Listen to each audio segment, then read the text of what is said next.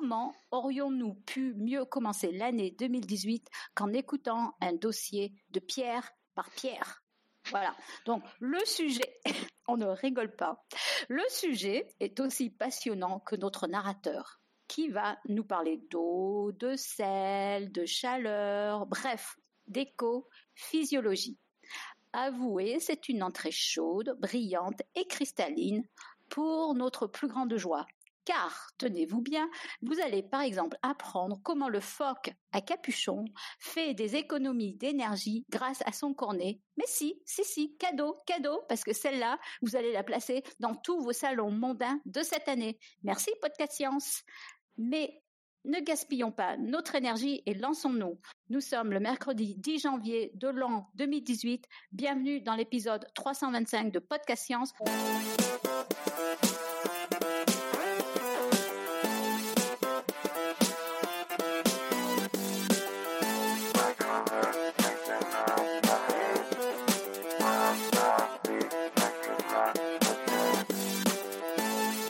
Ce soir, nous avons Claire depuis Paris. Ouais, coucou Pierre, donc Topo depuis Paris. Hello Pascal depuis le nord-est de la France. Hagenbach. Robin depuis Paris. Salut. Irène en direct de Santa Barbara. Bonsoir tout le monde. Et moi, Elodie depuis Paris. Et ça rime. Et bravo. Eh bien, euh, donc au sommaire de l'émission, on commence donc, vous l'aurez compris, très fort avec un dossier de topo, et puis on aura euh, des citations, on aura le pitch de la semaine prochaine, le quiz, le Patreon, machin, comme d'hab quoi. Voilà. mais on commence hyper fort. Et, euh, et donc, comme on commence hyper fort, et eh ben sans transition, c'est à toi topo. Ok, ça marche. Alors moi, je vais faire un petit préambule en vous on sent pourquoi cette émission va être euh, à, écouter plusieurs fois. Un, parce que je ne sais pas ce que je dis. Et d'une.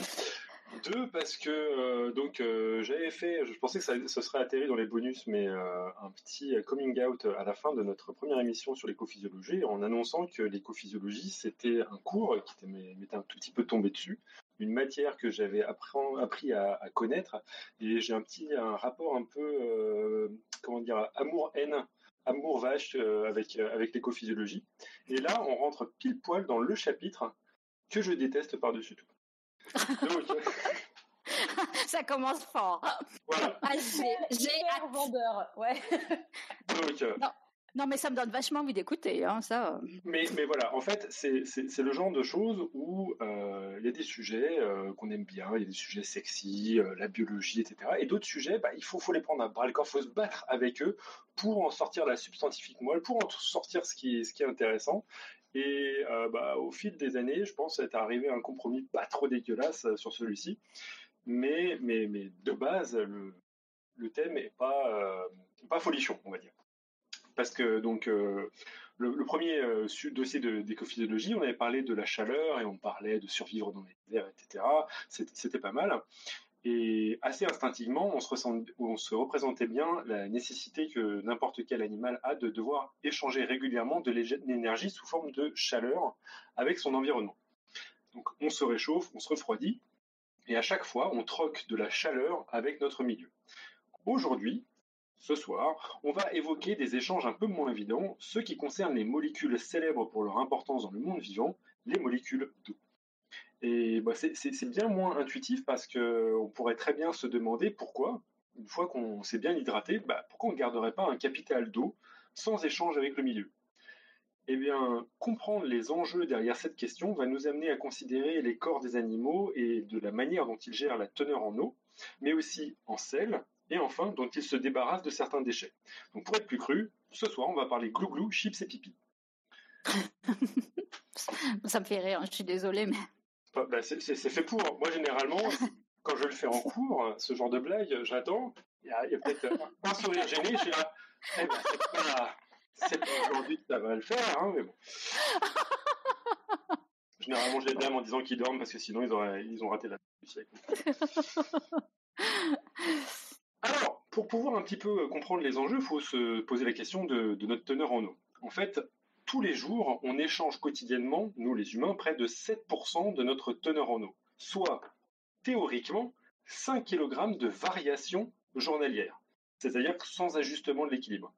Et ce taux peut atteindre 25% si on le mesure chez des petits mammifères. Alors ça, c'est pourcentage, cette masse, elle semble gigantesque, mais c'est parce qu'il faut s'imaginer qu'à chaque moment où on prend de l'eau, on en évacue aussi de diverses manières. Et cette teneur en eau, il faut se la représenter euh, chez divers animaux. Nous, par exemple, on a une moyenne de, valeur d'eau d'environ 60%, alors que, par exemple, une méduse, elle, c'est plutôt 98% d'eau. Et enfin, il y a des petits euh, arthropodes terrestres, les insectes, par exemple, dans lesquels la teneur en eau, elle avoisine plutôt les 50%. Le, le maintien de cette teneur en eau, aussi variable qu'elle soit, suit toujours un équilibre qui est appelé la balance hydrique la balance de l'eau, et qui est fonction des flux d'eau entrant et des flux d'eau sortant de l'organisme. Pour l'instant, il n'y a pas de surprise, c'est exactement comme pour la chaleur. Pour qu'il y ait un équilibre de chaleur, il faut que le flux de chaleur entrant corresponde au flux de chaleur sortant. Et donc, le truc, c'est que cette balance hydrique, le, maintien de ces flux entrants et sortants, eh ben, il est dépendant de nombreuses adaptations physiologiques car il y est associé de nombreuses fonctions. En effet, euh, à travers les échanges d'eau, il y a tout plein d'organes, de systèmes qui fonctionnent autour de ce, concept-là, le, système respiratoire, le système circulatoire, l'alimentation, etc. Tous ces systèmes sont impliqués dans les flux d'eau. C'est pour ça que c'est tellement compliqué à expliquer la balance hydrique. Alors, pour, pour commencer, on va prendre l'exemple d'un mammifère. On va le poser dans un milieu et on va se poser la question comment l'eau rentre à l'intérieur et comment elle en sort? Et surtout, sur quelle forme? Et comme à vrai dire, à ce moment-là, généralement, je n'arrive pas trop bien à captiver l'attention de, de, mes étudiants, je vous pose la question, mes amis podcasteurs, autres membres du podcast. Allez hop, au tableau, vous me dites quelles peuvent être les sources d'entrée d'eau dans cet organisme? Comment l'eau, elle y rentre? L'eau de la bière, quand on boit de la bière. l'eau de, de la bière, en effet.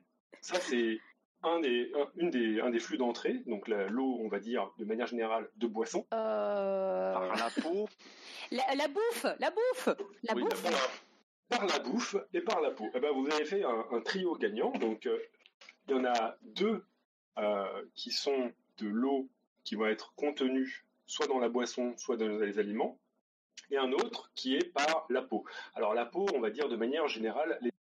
notamment nous, on s'en rend pas compte parce que généralement, nous, on a une peau qui est assez imperméable, mais il y a des flux quand même qui peuvent rentrer ou sortir en, termes d'eau à l'intérieur de notre, corps via la peau.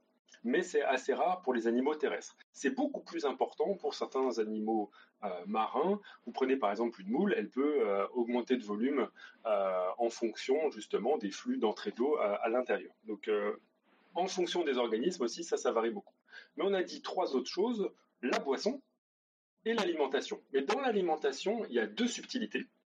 C'est qu'il y a une eau qu'on imagine très bien, c'est par exemple en se représentant, bah voilà, on est, un gros carnivore, on est un prédateur, on a attrapé une proie, et quand on la mange, bah, il y a plein de liquides qui rentrent à l'intérieur de notre corps, du coup, cette eau préformée, cette eau qui se trouve à l'intérieur de, cette proie, va rentrer dans notre système. Pas de souci. Mais il y a une autre forme d'eau auquel on, pense rarement, c'est l'eau métabolique. Alors l'eau métabolique, c'est quelque chose de fondamental parce que ça vous permet de comprendre comment certains animaux se passent de l'eau de boisson. Ça, ça peut être quand même assez intéressant. Donc l'eau métabolique, de nourriture, de boisson et d'eau absorbée par les téguments, ce sont les quatre manières justement de faire rentrer de l'eau. Et parmi ces eaux-là, il y avait l'eau métabolique qui nous intéressait en particulier. L'eau métabolique, ça vient du fait que lorsqu'on oxyde la molécule dont la formule est... Ah putain, c'est 6H12O6 Très bien. C'est 6H12O6 quand elle s'oxyde, que le fructose. Ouais, voilà, non, mais info bonus, les deux ont la même formule brute, mais c'est pas la même organisation, donc c'est deux sucres différents. Voilà, on s'en fout, mais c'est dit. Certes, mais si on les oxyde, ça fera exactement la même chose. C'est-à-dire que si on rajoute de l'oxygène et qu'on oxyde, c'est-à-dire qu'on fait du caramel dans notre corps, de manière chimique, mais on ne va pas rentrer dans le détail, on obtient deux molécules principales déchets, on obtient du CO2 qui va s'échapper, mais aussi de l'eau, H2O. Et cette eau métabolique, donc, elle arrive dans notre corps et on peut la puiser, on peut l'utiliser justement pour hydrater notre corps, pour pouvoir maintenir cette fameuse balance hydrique dont je vous parle depuis le début. Alors, ça c'est cool, mais on a parlé de comment ça rentre l'eau. Maintenant, deuxième partie de l'interro, comment que ça sort l'eau? Quand on eh fait un ben, don du sang, j'en ai fait quand on transpire, quand on fait un don du sang, quand on transpire. Quand on crache. Non, on dira pas quand on fait pipi, on répondra pas quand on fait pipi, c'est trop facile. Ouais, je l'ai faite. Plus quand on fait caca aussi, on perd de l'eau. Hein. ouais, mais, moins quand même. Alors, oui, en effet, vous avez tout bon. Vous avez tout Une saignée, oui. Une saignée. Alors, ça arrive un peu euh, rarement, mais si ce n'est que. Euh, on peut trouver euh, certains animaux qui utilisent des giclées de sang. il y a un lézard qui est assez connu qui utilise des giclées de sang pour effrayer leurs prédateurs. Donc, saigner, ça peut. Alors, je vais essayer de trouver un gif, mais en même temps que je parle, ça va être un peu. Oh ouais Attends, je vais chercher aussi. Euh, qui fait euh, Lizard Squirt Blood from Eye. ok. Et, donc, en effet, le sang, en effet, la salive, en effet, qu'est-ce que ah oui, les larmes. les larmes. Il y a aussi le lait, il y a aussi la transpiration et l'évaporation, notamment l'évaporation dont on, envisage rarement euh, l'existence, l'évaporation au niveau des poumons. Et ça, c'est très très important, l'évaporation au niveau des poumons, parce qu'à travers cette évaporation-là, on comprend de, la manière dont le bilan hydrique est assuré aussi au niveau de la respiration. Parce que quand on a dit tout à l'heure qu'on allait obtenir de l'eau métabolique à partir de l'oxydation du glucose, on voit qu'il y a un problème. Le problème, c'est que d'où vient l'oxygène pour faire cette oxydation? Pour tirer l'énergie qui, est puisée euh, à travers l'oxydation du glucose, on est obligé de faire venir de l'oxygène. Or, nous, quand on prend un mammifère qui est terrestre, pour pouvoir faire venir de l'oxygène, ben, on est obligé de respirer. Or, si on respire, eh ben, on perd de l'eau par évaporation au niveau des poumons. Donc il n'y a jamais de bilan euh, total win dans lequel on peut prendre de l'eau sans euh, envisager que derrière, il n'y a pas une perte qui est, engagée. Alors, hop, hop, hop. Pendant ce temps, j'essaie de trouver une petite image pour justement illustrer euh, tous, ces flux. Euh, J'ai pas entendu sperme, je suis un petit peu déçu, j'avoue. Ah, ah si, Alain, il vient juste de le dire. on est sur la même longueur d'onde. Euh, oui, c'est vrai. Que mais c'est chaud de se dire tiens, j'ai un peu chaud. Ah, ah Il y a la cyprine, bien entendu, hein, pour, ceux qui connaissent aussi. En gros, toutes les sécrétions font partie aussi des pertes d'eau. Mais il y en a une de, plus, plus, quotidienne que d'autres, notamment bah, le pipi et euh, l'évaporation pour pouvoir justement, comme on l'avait vu dans la précédente émission, euh, compenser toutes les, pertes d'énergie.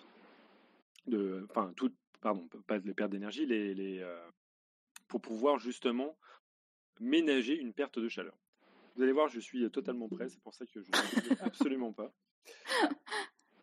Alors, vous avez vu les flux d'entrée et vous avez vu les flux de sortie.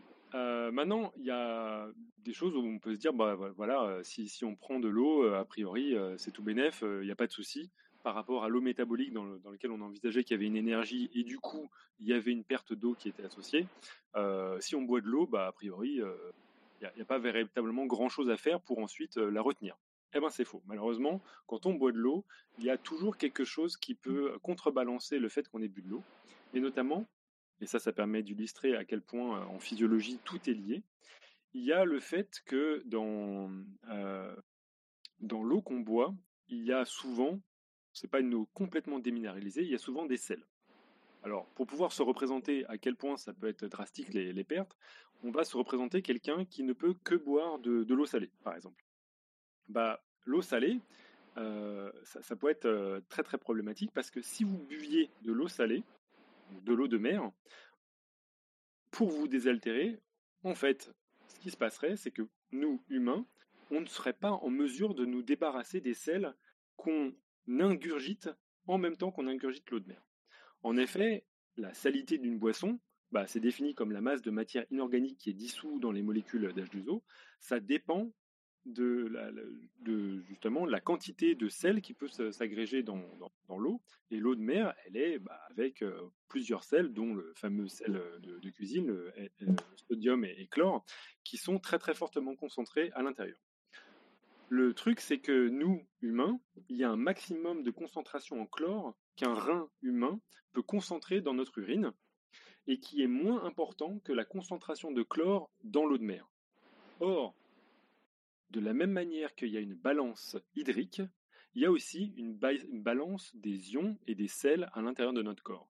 C'est-à-dire que si on a un surplus de chlore, il faut s'en débarrasser.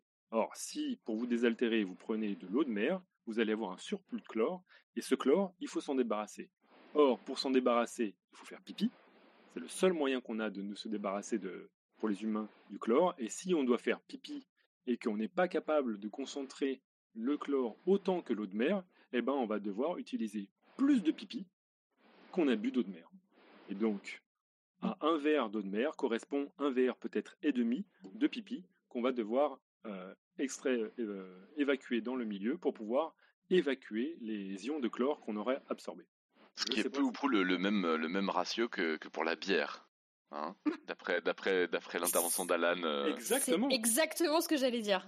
Voilà, donc autant pas pour les mêmes raisons, mais on, ne peut pas se désaltérer de bière, on ne peut pas encore moins se désaltérer d'eau de mer. Et pour ça, a priori, mais on peut pas non plus. Ouais. On ne peut pas non plus boire de l'eau qui n'a pas du tout de sel en fait. L'eau qui est comment dire le terme m'échappe en français, mais l'eau dans les labos qui est distillée, voilà, déminéralisée, c'est vachement mauvais aussi, non? Tout à fait, mais pas, enfin, c'est pas vachement mauvais. Tu, tu vas pas mourir en, oui, buvant. Oui, oui, voilà, voilà. les, les, parois des intestins. Mais c'est pas bon en effet parce que, et là on, arrive à un autre, une autre balance qu'il y a, c'est que on, risque un choc osmotique en buvant ces, ces eaux déminéralisées. en petite quantité, c'est pas trop grave, mmh mais par exemple, si nous on était plongé dans un, si on était beaucoup plus poreux et qu'on était plongé dans un milieu déminéralisé, on se retrouverait face à un gros problème que je vais expliquer un tout petit peu plus tard à travers juste l'équilibrage osmotique qui doit se réaliser. Et donc, pour répondre à tes questions, oui, euh, en effet, c'est pas bon de boire aussi de l'eau déminéralisée.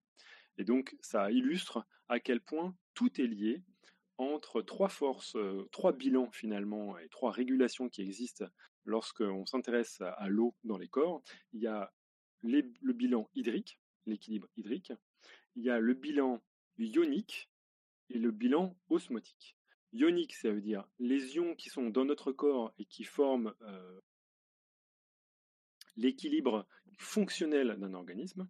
Et osmotique, ça c'est un tout petit peu différent des ions, c'est-à-dire qu'on ne prend pas ion par ion pour voir euh, quels sont les ions qu'on veut avoir à l'intérieur de notre corps euh, pour, pour pouvoir fonctionner, mais on prend l'intégralité des ions, on les compare avec le milieu dans lequel on se trouve, et on voit s'il y a un équilibre de part et d'autre de, grosso modo, de la membrane qui nous sépare de, ce milieu extérieur. Je m'embrouille parce que, en fait, en même temps, depuis tout à l'heure, j'essaie de poster une image sur la chatroom et je n'y arrive absolument pas. Donc je ne sais pas comment faire. Peut-être que si je... Bon. Essaye, essaye. C'est une image que tu as sur Internet ou pas? Euh, Non, c'est pas une image que j'ai sur. Ah, bah je lis le, eh, je t'ai trouvé le lézard. Ouais, mais on le voit pas en train de cracher. Hein. Bah non, bah il faut que vous cherchiez sur les pages. Euh, Alors il ne crache pas, mais il, euh, il, projette en fait. Du euh, sang par les yeux, ouais. ouais. Ah oui, non, d'accord, j'avais pas vu. C'est fou ça. Ouais. Et donc c'est une manière de perdre de l'eau. Oh, c'est pas un moyen de défense. C'est un, moyen de défense, mais pour nous, pour ce qui nous intéresse dans le bilan hydrique, on sait qu'il va devoir compenser, pour pouvoir avoir exactement la bonne quantité d'eau à l'intérieur de son corps. Il faudra qu'il euh, compense. Ah, alors je suis en train de me dire. c'est comme les euh, règles en fait de femmes. Tout à fait, c'est une autre manière de perdre de, de, de, l'eau.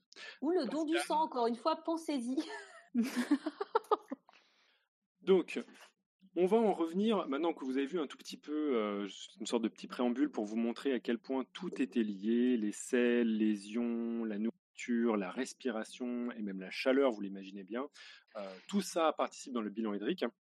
On va prendre point par point euh, différents éléments qui vont nous permettre justement de, comprendre comment on fait venir de l'eau à l'intérieur de notre corps, comment cette eau on peut essayer de la conserver au mieux, et enfin comment on on utilise différents systèmes à l'intérieur de notre corps qui doivent faire attention au bilan hydrique, mais qui permettent d'avoir d'autres fonctions, comme par exemple bah, le métabolisme, la respiration, la circulation sanguine, l'excrétion, etc.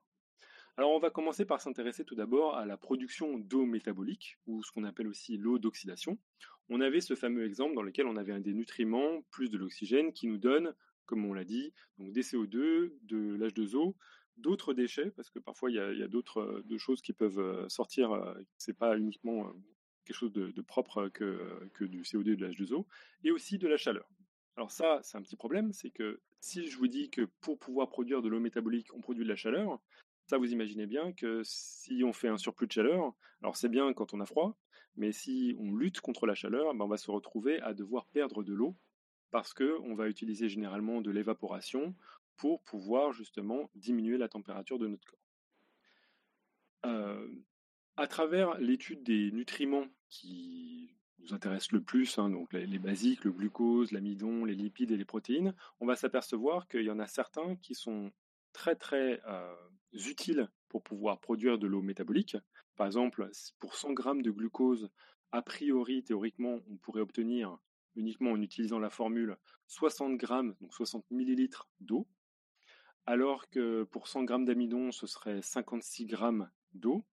Et par contre, pour 100 grammes de lipides, là, vous arrivez à quelque chose d'assez euh, fracassant, 107 grammes d'eau. Le ah. bilan de 100 grammes mmh. de lipides est beaucoup plus efficace pour obtenir de l'eau. Ce qui a fait longtemps penser que les dromadaires survivaient dans le désert en utilisant les réserves de lipides qu'il y avait dans leur corps, mais ça a été de plus en plus réfuté et on pense que c'est tout simplement que les dromadaires sont très très très efficaces pour conserver l'eau et non pas nécessairement pour pouvoir utiliser leur métabolisme, notamment de lipides, pour pouvoir récupérer de l'eau d'oxydation. là où il y a quelque chose d'intéressant, c'est que c'est quand on s'intéresse aux protéines. Donc, vous savez que si vous avez déjà vu les, derrière de, de, certains produits. Vous savez que le derrière de certains produits? C'est c'est parce que euh, c'est un anglicisme. Euh, le dos de certains produits alimentaires. Ouais, ça a commencé par derrière, je me suis dit, oula, de quoi on va regarder? Oulala, oulala, oulala. Non, mais c'est parce que vous avez l'esprit mal placé, franchement. oui, bon, bah d'accord, mais bon. Mais là, les étiquettes, au dos Exactement. Lorsque vous regardez les étiquettes, vous allez voir. mais des fois, elles sont sur devant les étiquettes. Non, je rigole. Allez, j'arrête. Mais quoi qu'il arrive, il y aura le détail de, euh, bah, de la quantité de nutriments, le glucose, les lipides et notamment aussi les protéines. Et là, ce qui est intéressant, c'est qu'en fonction des espèces, vous allez avoir un bénéfice en eau d'oxydation qui est très très très variable par rapport au métabolisme, par rapport à l'oxydation donc des protéines. Pour 100 grammes de protéines pour une espèce comme la nôtre, nous, on peut obtenir uniquement 39 grammes d'eau. C'est très très très peu efficace. Et cette efficacité, en plus, elle est largement baissée du fait que euh, la, dans les protéines, il n'y a pas que du carbone, de l'hydrogène et de l'oxygène. Quand je vous demandais tout à l'heure la formule du glucose, vous avez bien marqué que si on avait C6H12O6, dans le reste de la, enfin dans, le, dans la, partie à droite de la, réaction, on obtenait en produit du CO2 et de l'H2O. On ne voit pas de nouveaux atomes apparaître. Chez les protéines, c'est un petit peu plus problématique parce que les protéines, sont faites d'acides de, aminés qui sont notamment riches en azote. Et l'azote, le problème, c'est que une fois qu'on a détruit notre protéine et qu'on se retrouve avec de l'azote à l'intérieur de notre corps, il va falloir se débarrasser du surplus. Et se débarrasser du surplus, c'est très problématique. En fonction des espèces, on, vous allez avoir plusieurs stratégies qui ont été envisagées, enfin qui ont été, qui ont évolué au cours du vivant, pour pouvoir se débarrasser de cet azote. Alors, ça, on, a différentes stratégies. Il y en a une qui est la plus courante et malheureusement qui ne peut pas être utilisée par tous les animaux et certainement pas, pas nous, qui est tout simplement d'évacuer de l'ammoniac. L'ammoniac dissous, c'est NH3. L'ammoniac gazeux, c'est NH3 aussi, mais du coup, c'est gazeux. c'est une molécule qui a pour avantage d'être très petite, qui est excessivement soluble dans l'eau. certaines espèces arrivent à s'en débarrasser sous forme gazeuse, mais c'est très très rare. Généralement, c'est plutôt de se débarrasser dans l'eau. Le problème, c'est que c'est super toxique. Et du coup, vous êtes une espèce qui venait de manger des protéines, mmh, miam miam, vous avez réussi à prendre force, vous vous retrouvez avec un surplus d'azote, et là vous êtes là en train de l'accumuler dans votre corps sous forme d'une molécule très toxique. Il faut s'en débarrasser.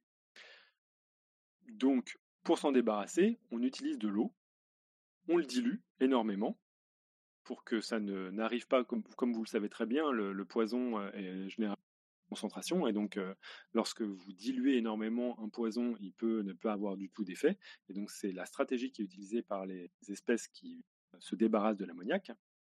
Et donc le fait est que même si vous le diluez, il va y avoir nécessité de diluer cet ammoniac au fur et à mesure. De manière non surprenante, le mode d'excrétion qui utilise l'ammoniac pour pouvoir se débarrasser de cet azote, il est surtout privilégié chez les espèces aquatiques. Bah ouais, rien à foutre. elles, elles n'ont pas véritablement de conservation d'eau à, réaliser, pour la plupart, on verra dans le détail un peu plus tard, et donc elles se débarrassent dans le milieu. C'est aussi certaines espèces terrestres de milieux humides qu'on peut avoir cette forme de d'excrétion. On dit donc excrétion de sous-produits de métabolisme azoté. Et les ah. espèces, pour faire style, hein, ouais, ça, fait classe quand même. Mmh, mmh, mmh.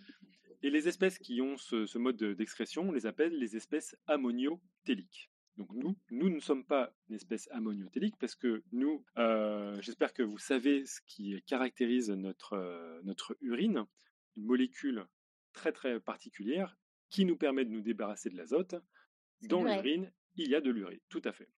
Et l'urée, c'est une molécule donc qui comporte deux atomes d'azote qui est soluble dans l'eau. Elle est pas tip top. On va pas dire qu'elle est toxique, mais on ne peut pas trop, trop, trop euh, l'accumuler. C'est pas génial, mais on peut la stocker suffisamment longtemps. Pour, tous ceux qui ont retenu des grosses envies de faire pipi, vous savez que vous n'êtes pas obligé d'aller aux toilettes tout le temps, au moins une fois par jour, mais ça, peut se stocker sans, sans, risquer, sans risquer la mort. Voilà qui est rassurant. Voilà, c'est plutôt, plutôt sympathique. Et du coup, c'est un mode d'expression qui est surtout... Mmh, ouais?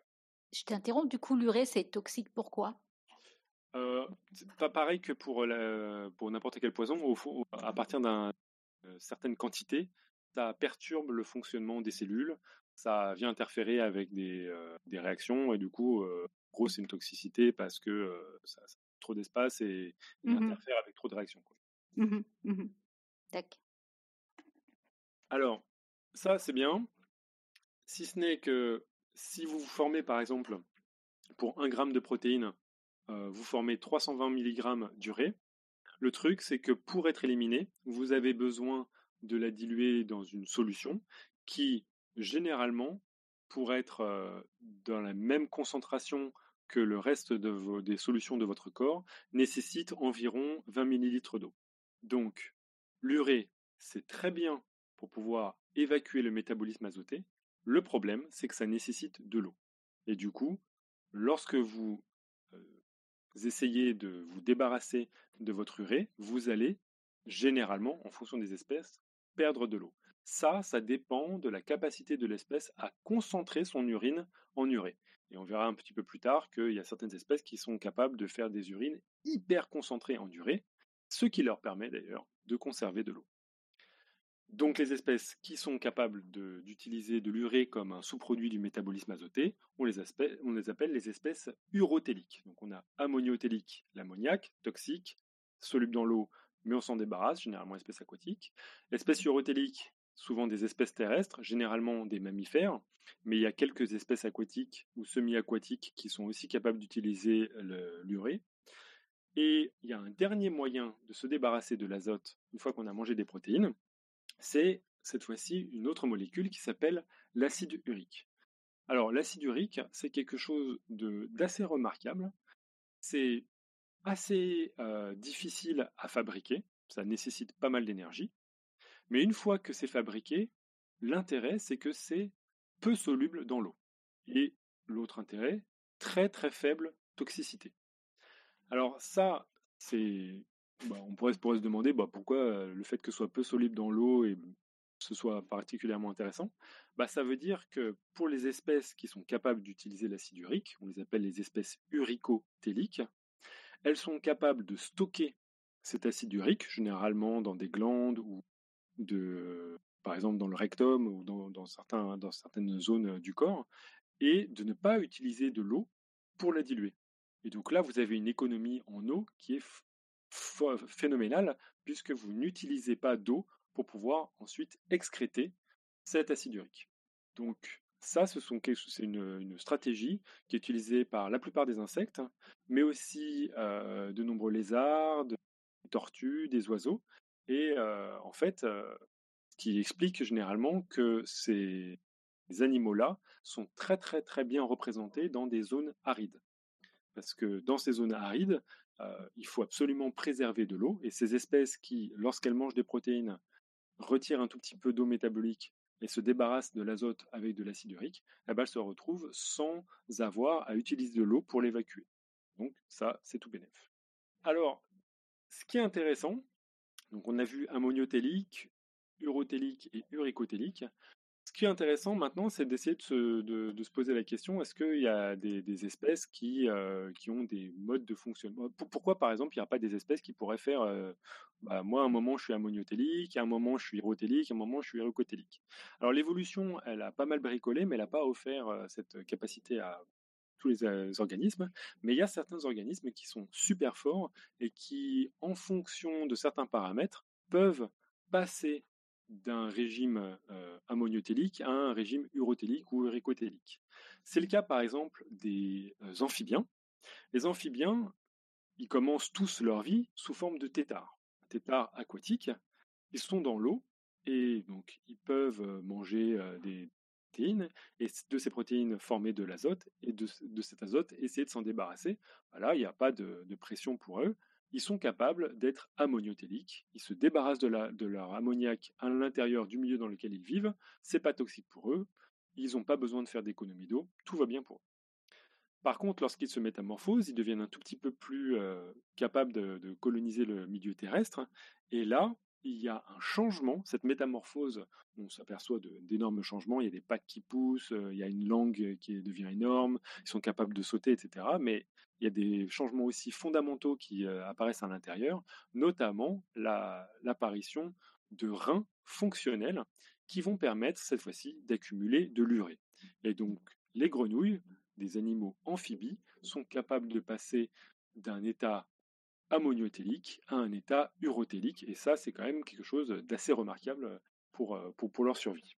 Il y a quelque chose que je trouve encore plus euh, what the fuck dans ce, genre de catégorie, c'est le passage aussi d'un régime ammoniotélique à un, régime urotélique, c'est chez, ah chez cette fois-ci les dipneustes. Alors les dipneustes, euh, il y a une étudiante à moi qui avait fait un billet de blog dessus, donc je vous, renvoie ce billet de blog qui s'appelait Deep Deep le Dipneust sur Saft, parce qu'elle travaillait dans un aquarium de la ville de Paris. Le, grand aquarium de la ville de Paris. Et dedans, elle parlait notamment du fait que les dipneustes, ils étaient capables, lorsque venait l'été, et notamment la sécheresse, donc euh, les dipneustes, ça ressemble à des poissons qui ont des sortes de petites pattes, ils ont des poumons, ils sont capables de respirer avec des poumons à la surface de, l'eau.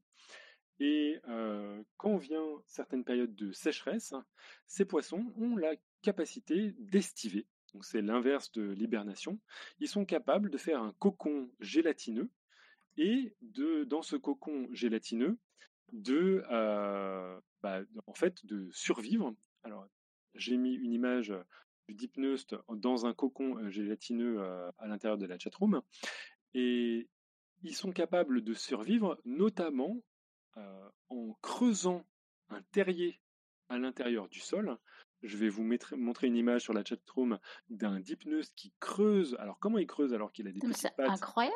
C'est complètement, euh, c'est complètement fou cette histoire. C'est incroyable ce truc. Hein. Et pour creuser, ce qu'il fait, c'est qu'il mange la boue. Donc, il, il, prend la boue, il la mange, il la ressort par ses branchies. Et il plonge, donc il se creuse un terrier profondément, tout en sécrétant un mucus qui va lui permettre d'empêcher de sécher complètement, mais aussi il va utiliser énormément de ses ressources pour pouvoir, euh, d'une certaine manière, euh, survivre à ce, à ce moment de latence, de, pause, et former euh, notamment un, changement de régime. Il va commencer à digérer un tout petit peu ses muscles. Et du coup, en digérant un tout petit peu ses muscles, il utilise les protéines qui étaient stockées dans ses muscles. De l'azote va être formé, mais là, il peut plus s'en débarrasser sous forme ammoniacale parce qu'il est entouré par ce mucus. Mmh. S'il commençait à le sécréter, ce serait toxique, il mourrait. Et bah du coup, il est capable de le stocker sous forme durée. Donc ça, c'est un exemple assez remarquable. Ce qui est intéressant, c'est que généralement, alors je vais essayer de passer le gif, mais à mon avis, euh, je ne suis pas sûr que ça va passer, mais euh, je peux vous raconter l'histoire. Euh, c'est des histoires qui sont assez célèbres en Afrique de l'Ouest ou un, tout, un, peu plus bas que l'Afrique saharienne. Il y a de, ou même en Afrique du Sud, il y a des cas où des pêcheurs sont capables de faire de la pêche aux poissons en creusant la terre. En fait, ils, prennent un lit de ah. rivière asséché et ils repèrent un tout petit peu un endroit où sont peut-être des cocons de dipneustes, ils vont creuser et trouver des poissons. D'ailleurs, cette boue là, elle est souvent utilisée pour faire des briques.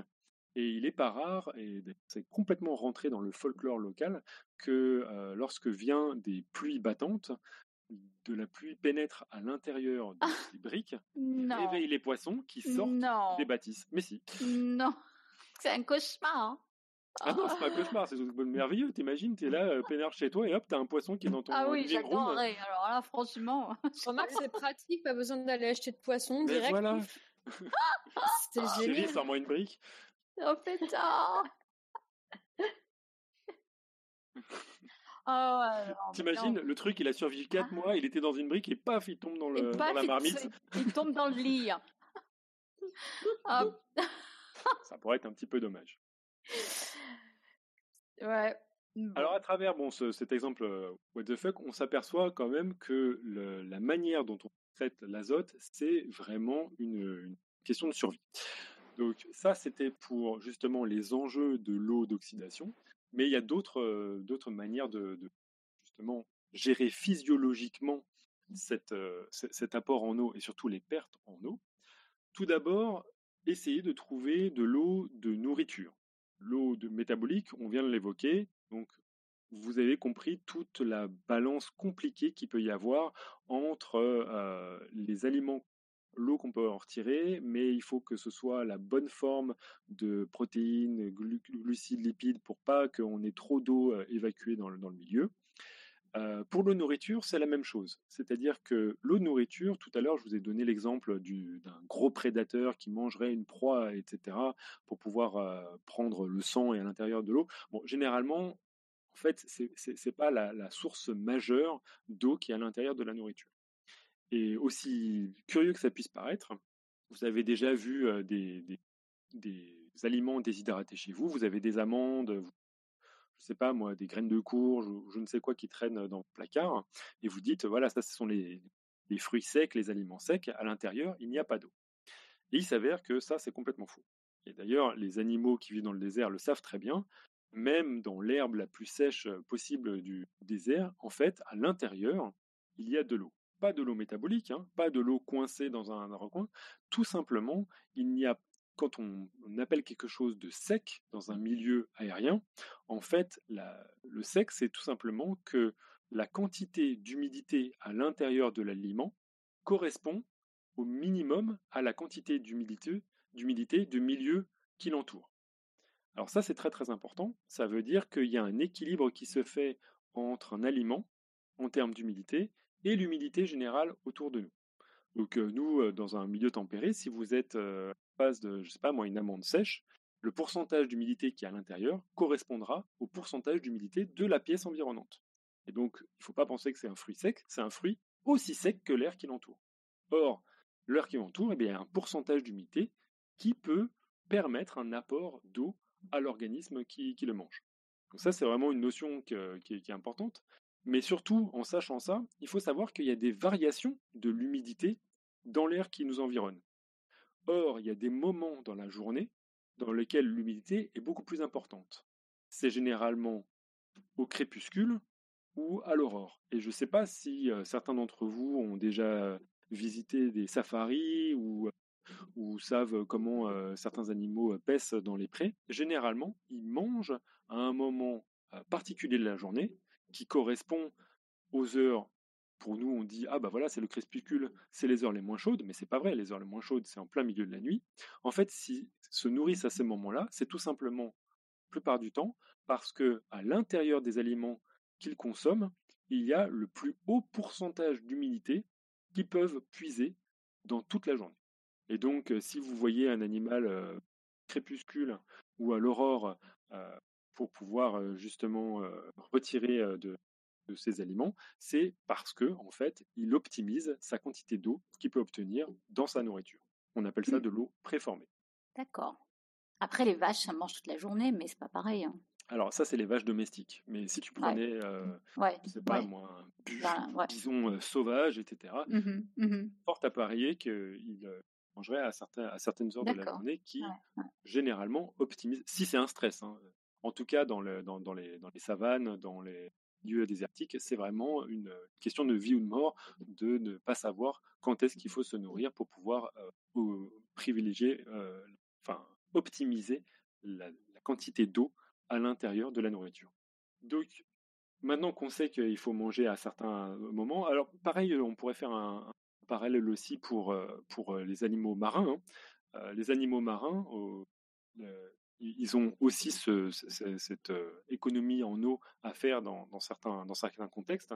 Or, vous avez des poissons qui, par exemple, en fonction de la nourriture qu'ils mangent, vont se retrouver confrontés à avoir un surplus de, sel ou de, une quantité d'eau qui n'est pas intéressante pour eux d'absorber. Par exemple, si vous avez des animaux qui mangent des moules qui, elles, sont généralement à la même quantité de sel que le milieu environnant, ils vont se retrouver avec un influx de sel dont ils vont devoir se débarrasser.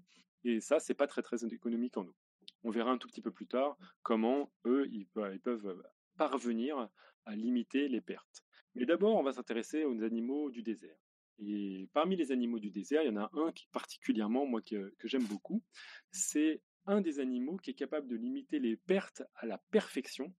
Et non seulement euh, dans, son CV, il peut dire, euh, voilà, je suis quand même l'animal qui euh, ne perd pas du tout d'eau, mais en plus, il peut briguer le, le, titre d'animal le plus funky du monde. Je me souviens que lors des précédentes émissions, Elodie avait parlé d'un renard girafe, si je ne, si je ne m'abuse. oui. Eh ben, non, un, renard, un renard poney, j'avais dit. Je crois. Un renard poney ou un renard. Eh bien, laisse-moi te présenter le rat kangourou. Donc, le rat kangourou, c'est vraiment euh, particulièrement mignon. Euh, c'est euh, sa vie généralement dans. Alors, hop, hop, hop.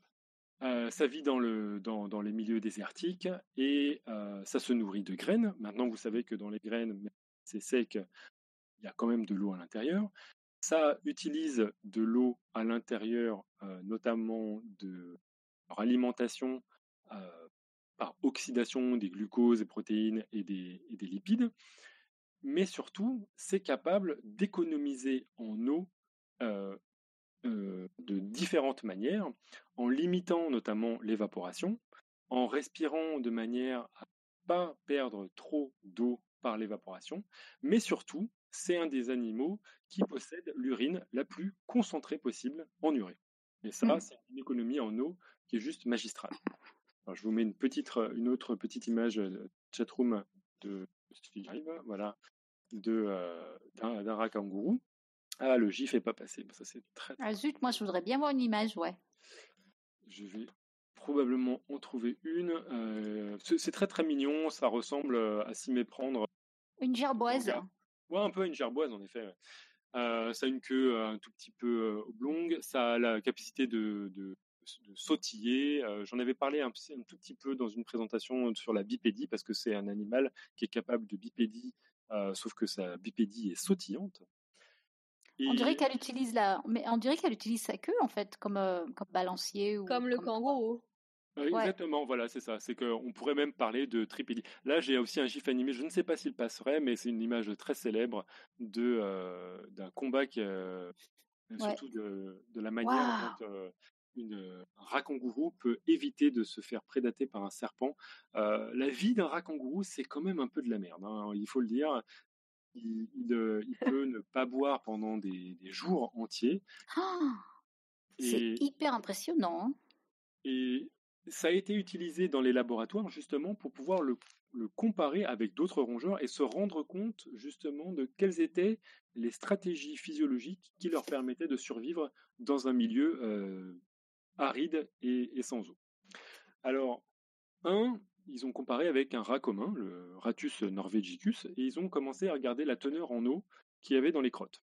Alors ça c'est simple, hein, on fait chauffer les crottes, on regarde combien d'eau s'en dégage et on, arrive à avoir un pourcentage de teneur en eau des fesses.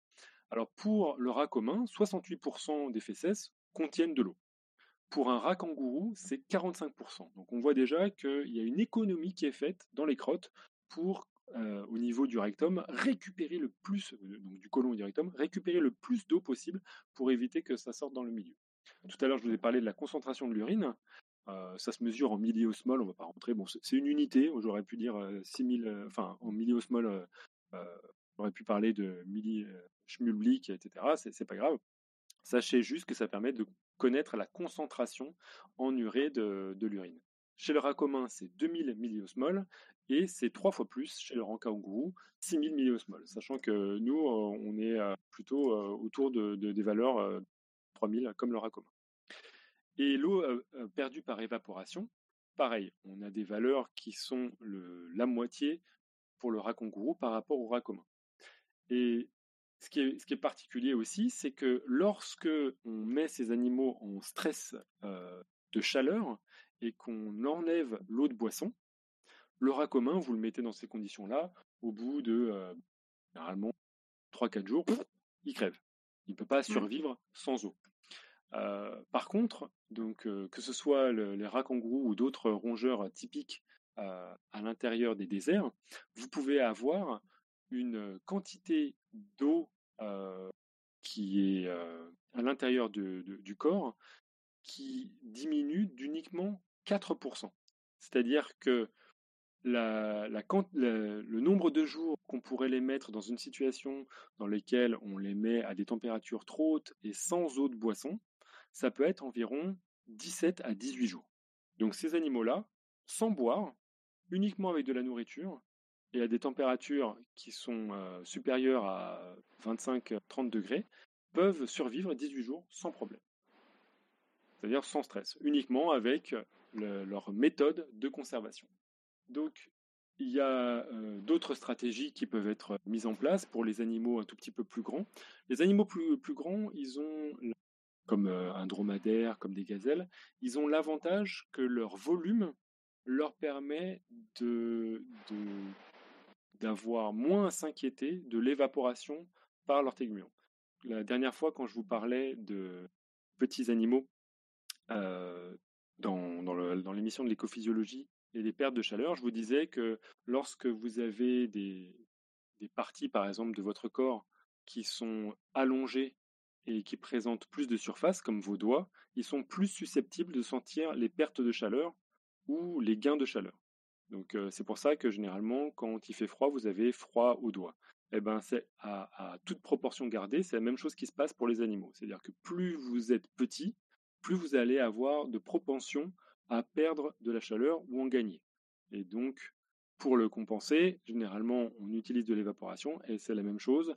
Plus vous êtes petit, plus vous allez avoir la propension à avoir de l'eau qui vous quitte votre corps. C'est pour ça que les gros animaux comme les dromadaires, les, les oryx, les antilopes, etc., ont moins à s'inquiéter de l'évaporation. Mais par contre, leur métabolisme est beaucoup plus important. Euh, en termes de, quantité, pas en termes de, proportion. Généralement, le métabolisme des, petit rongeur, il est très très important. Mais euh, il y a quand même une respiration importante à faire. Or, pour pouvoir limiter les, pertes au moment de la respiration, il y a tout le système dont on avait détaillé l'existence dans la première émission de l'écophysiologie, avec les cornets nasaux, qui va permettre d'une part de refroidir sélectivement une partie du corps. Je vous ramène à l'épisode dans lequel je vous parlais du cerveau des gazelles qui était refroidi parce qu'elle respirait à travers des cornets qui se trouvaient à l'intérieur de leur nez. Et je vous avais dit en passant que ces cornets, généralement, ils étaient très fortement vascularisés et remplis d'une muqueuse qui avait la particularité d'être ce qu'on appelle hygroscopique. Hygroscopique, ça veut dire que ça capte l'eau.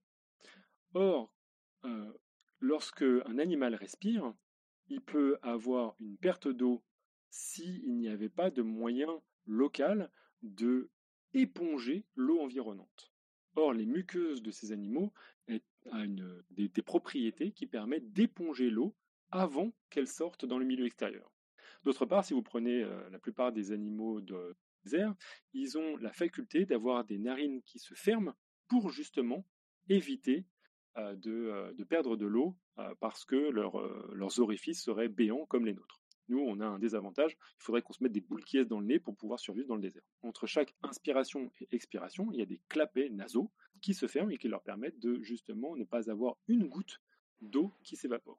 Et ça, c'est très important parce que dans cet intervalle de temps, l'eau qui est sur les muqueuses va re-ruisseler à l'intérieur de leur corps pour pouvoir être conservée. C'est pas pas un gain. Hein. Faut pas faut pas s'imaginer que euh, l'eau va être à ce niveau-là recyclée. Si ce n'est pour par exemple pour les dromadaires, qui ont des parois tellement hygroscopiques qu'ils peuvent retirer une très faible proportion de l'humidité qui se trouve déjà dans l'air ambiant. Même dans un, aride, dans un désert des plus arides, il y a une petite proportion d'humidité, de la vapeur d'eau, qui est capable de d'humidifier ces muqueuses et de leur octroyer un petit milligramme d'eau à chaque respiration. Voilà. Donc ça, c'est quand même pas mal. Et... c'est impressionnant, ouais. Mmh, mmh. Ces muqueuses, en fait, on les retrouve chez pas mal d'animaux qui doivent euh, économiser. On se, retrouve, on se représente souvent une économie d'eau comme étant la stratégie qu'il y a à avoir dans les déserts, mais c'est aussi souvent le cas dans la banquise dans des, déserts, on va dire, froids, dans lesquels l'eau, elle n'est pas si facilement d'accès. C'est pas parce qu'il y a de la neige autour que c'est buvable et qu'on peut s'en apporter. Déjà, manger de la neige autant que boire de l'eau de mer, c'est pas une très très bonne idée parce qu'il faut fournir de l'énergie pour pouvoir la mettre à température ambiante. Donc c'est pas une si bonne idée. Mieux vaut au contraire conserver de l'eau que d'essayer de boire de l'eau qui va nous demander plus d'énergie et donc à terme nous faire perdre de l'eau. Euh, Parmi ces animaux, il y a un exemple euh, particulier, celui du phoque à capuchon. On va parler du phoque à capuchon, qui est très particulier puisqu'il a aussi une muqueuse. Euh, donc je mets une petite image de phoque à capuchon pour, pour euh, c'était l'image qui avait illustré le tweet d'annonce de, cette émission. Le phoque à capuchon, il a la particularité donc de devoir respirer dans un milieu non pas aride, mais avec une faible teneur en eau, il a la nécessité de conserver un maximum d'eau pour pouvoir survivre, notamment parce qu'il reste pas mal de temps sur la banquise au moment aussi particulier de la, de la parade nuptiale et des combats entre mâles rivaux. Alors si on regardait ce qui passait à l'intérieur des naseaux, cornets nasaux d'un phoque à capuchon, vous pouvez remarquer que c'est quelque chose qui présente une surface juste gigantesque si on, voit un crâne d'un phoque à capuchon, les cornets nasaux rentrent en fractal, c'est quand même particulièrement impressionnant. Mais ce qui est de particulier aussi, c'est que à l'intérieur de ces cornets nasaux, il y a cette fameuse muqueuse dont je vous parlais. Mais euh, cette muqueuse, elle euh, permet aussi de faire quelque chose pour ce phoque à capuchon qui est devenu une sorte de cooption, quelque chose de totalement pas prévu par, euh, par, la fonction de conservation de l'eau, c'est que les mâles vont utiliser leur muqueuse pour pouvoir séduire les femelles ou surtout pour pouvoir impressionner d'autres mâles en euh, gonflant leur phoque à capuchon à l'extérieur de leur narine. Alors, avant de vous décrire un tout petit peu ce qui se passe, on va écouter des phoques à capuchon se gonfler leur, euh, leurs cornets nasaux, enfin leur, leur, muqueuse nasale, pour pouvoir s'impressionner. Alors, je ne sais pas si Pascal, tu peux lancer le son.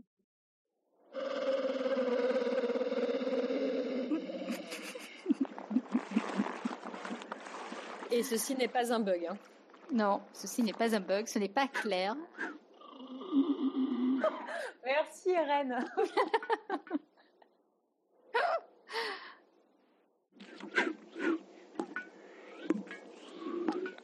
on entend, on entend bien le, son de ballon quand même. Mais on dirait,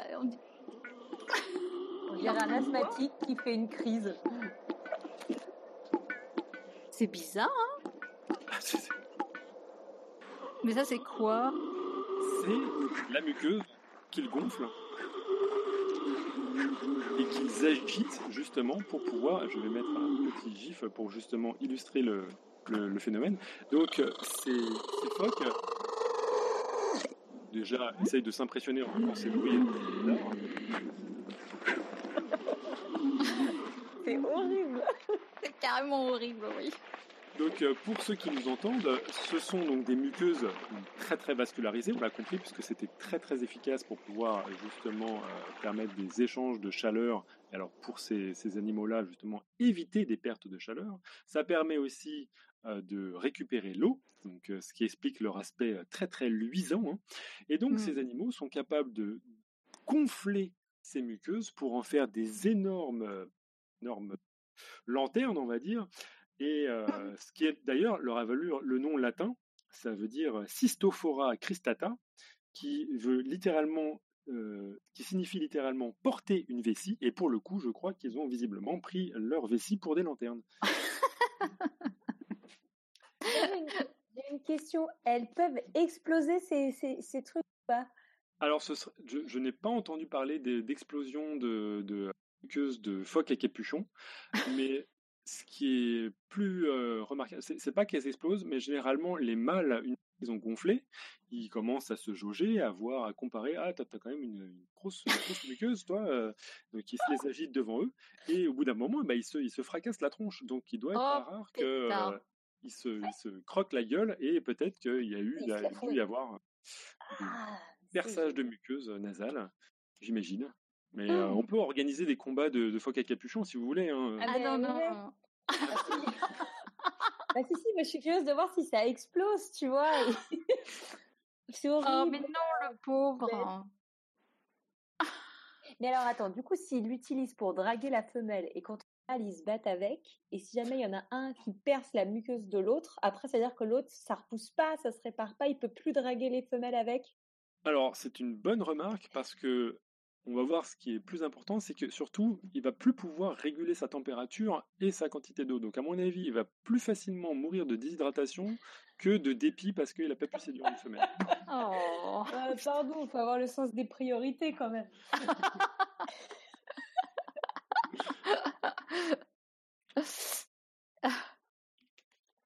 Donc, c'en est fini de, de cet aspect sur, euh, sur la, d'une certaine manière les, milieux arides, capacités qu'ont les dromadaires de, de Maintenant, on va s'intéresser à quelque chose qui est euh, particulier, c'est les animaux marins et les animaux aquatiques de manière générale.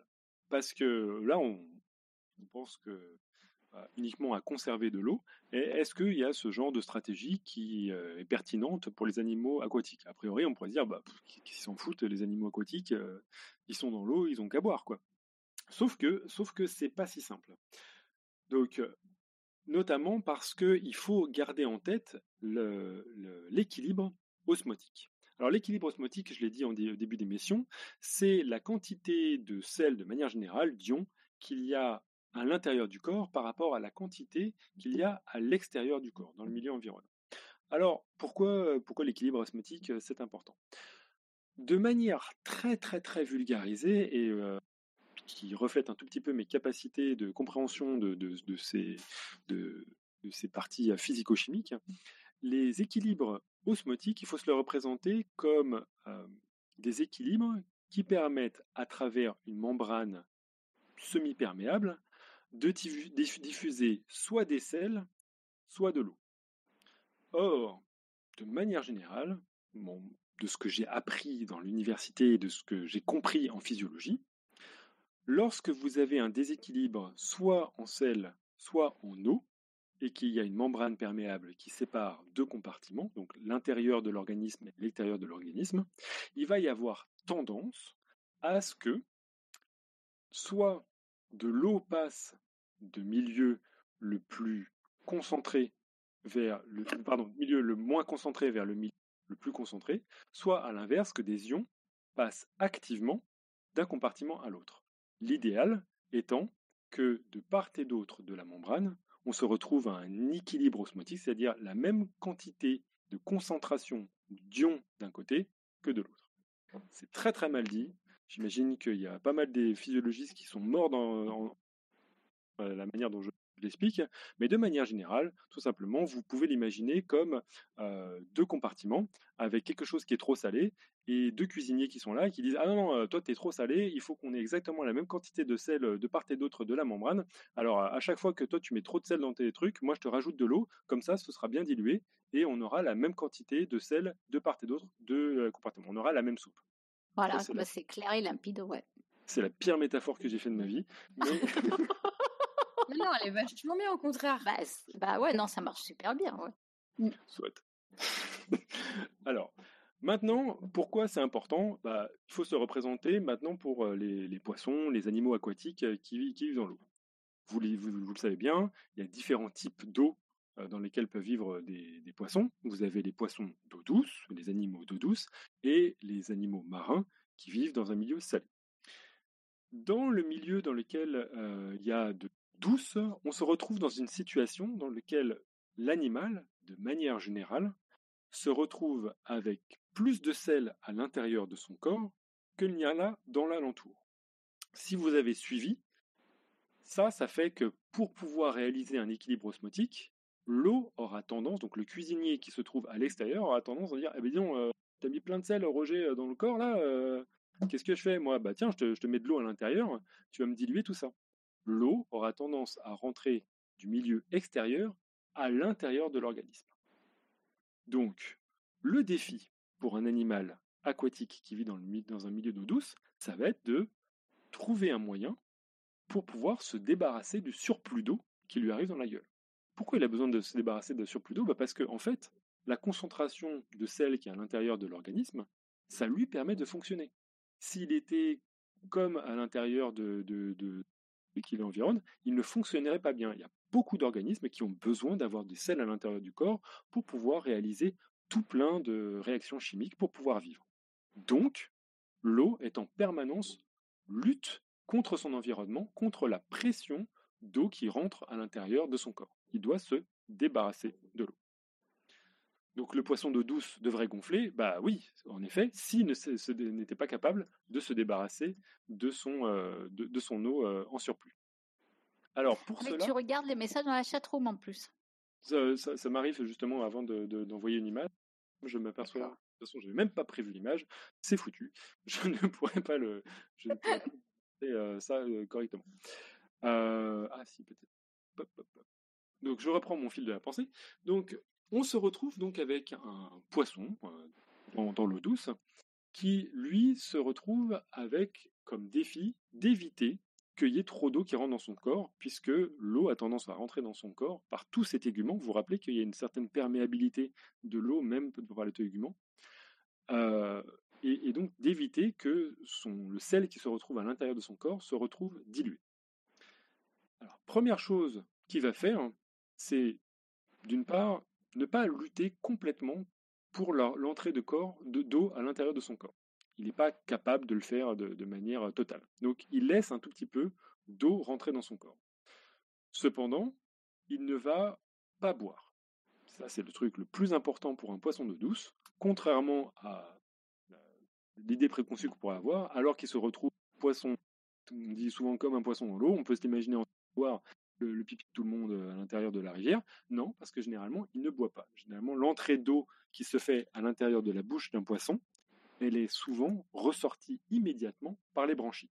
Il y a un circuit entre la bouche du poisson mmh. et la branchie, et il y a juste une circulation d'eau qui rentre dans la bouche et qui ressort par les branchies. Ça ne re-rentre pas dans l'organisme.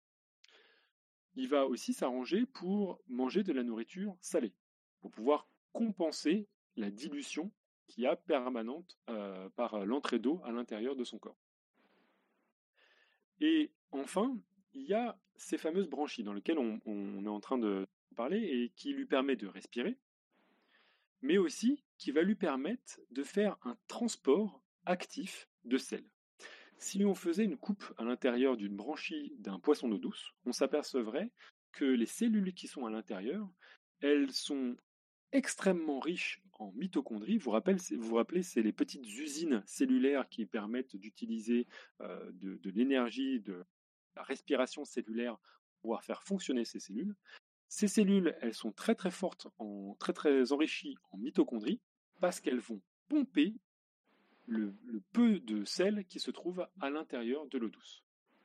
Et en échange de ça, au niveau des branchies, généralement, il y a un échange de certains déchets, notamment, ça c'est intéressant, des déchets azotés, comme l'ammoniac et pour certains autres poissons, l'urée. Mais c'est souvent l'ammoniac, comme je vous l'ai expliqué, qui peut d'ailleurs permettre de faire fonctionner ce transport d'actifs de sel. De l'autre côté du, tuyau, on a le tube digestif, mais on a surtout une vessie et une urine. Et l'urine, à votre avis, enfin, je n'ai même pas besoin de vous demander votre avis, vous imaginez bien que l'urine, elle est hyper abondante. En fait, un poisson, ça boit pas, mais ça pisse tout le temps. Et ça pisse énormément d'eau.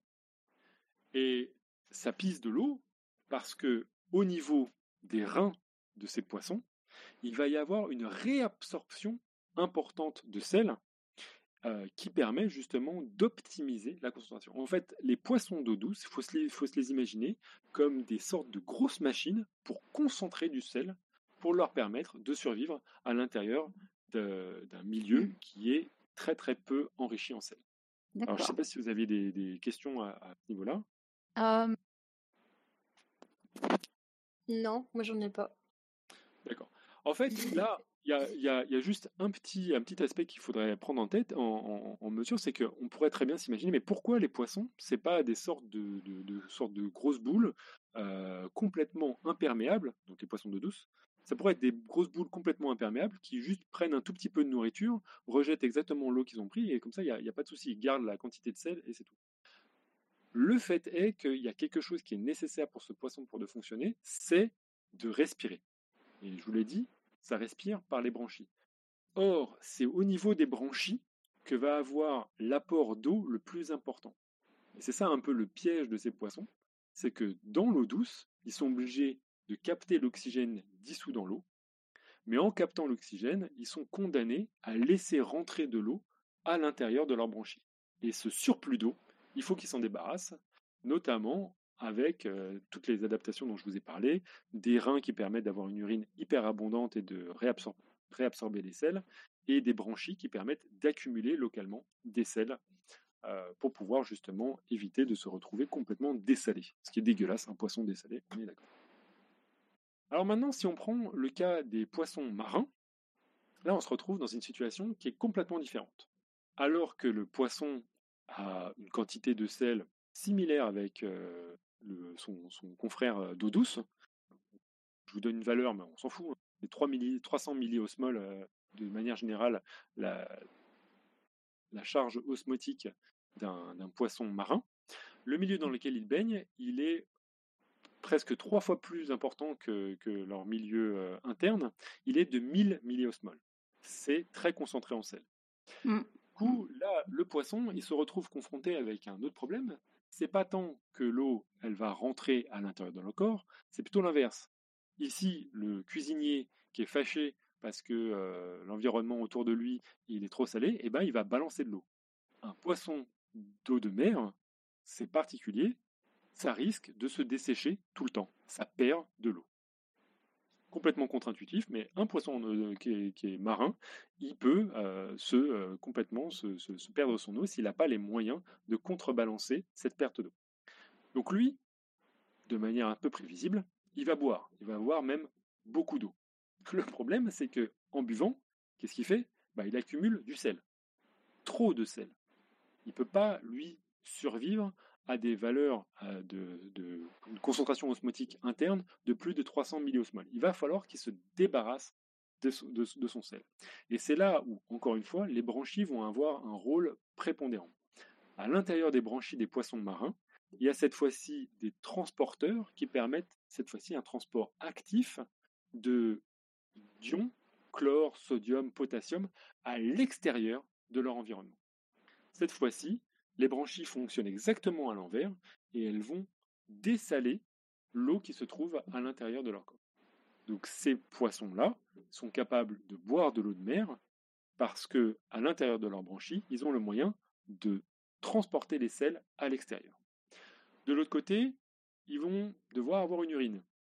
Parce que notamment, vous vous rappelez, il y a le fait qu'il y a des déchets azotés, etc. Il y a une urine, mais elle est très très très euh, peu abondante, elle est en faible quantité, et surtout, elle va permettre d'évacuer d'autres types de sels, comme des ions magnésium, euh, des ions sulfate, et euh, elle permet aussi de solliciter les reins pour pouvoir essayer cette fois-ci de récupérer le maximum d'eau par rapport à, leur environnement. Donc ici, il faut s'imaginer que un poisson marin, en fait, c'est un poisson qui sale l'environnement qui est autour de lui. Il va le saler par les branchies, le saler par l'urine et aussi par des cacas qui généralement sont très très riches en sel. Donc, euh, pour revenir à, ma, mon analogie du début, en fait, euh, les poissons marins, bah, ça fait caca un peu des chips. Si, si vous voyez un peu ce que je veux dire. les poissons marins, ça fait caca des chips. C'est la citation de l'année quand même.